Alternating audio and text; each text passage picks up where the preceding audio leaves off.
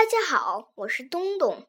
今天我要讲的故事叫《比尔的宽松裤》（Bill's Baggy Pants）。穿着这样一条裤子会发生什么有趣的事儿呢？Let's find out. Bill's mom bought him some new pants. The pants were very big and baggy. They had lots of pockets. Bill's mom sent him to the store.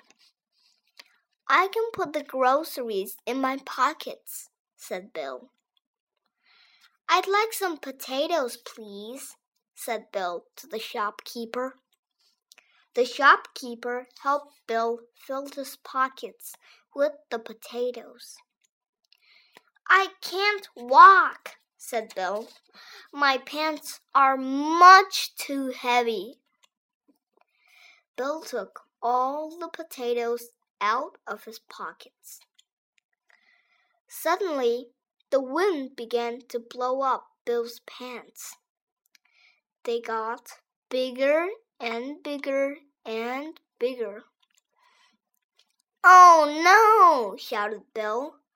I'm floating away. Bill floated high up into the sky.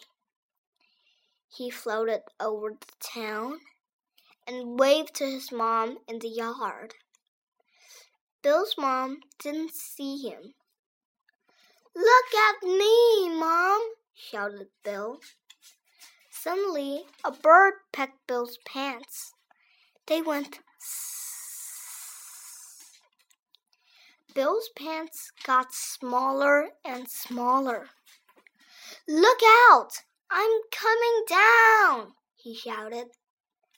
Bill landed next to his mom in the yard. You got him quickly, she said.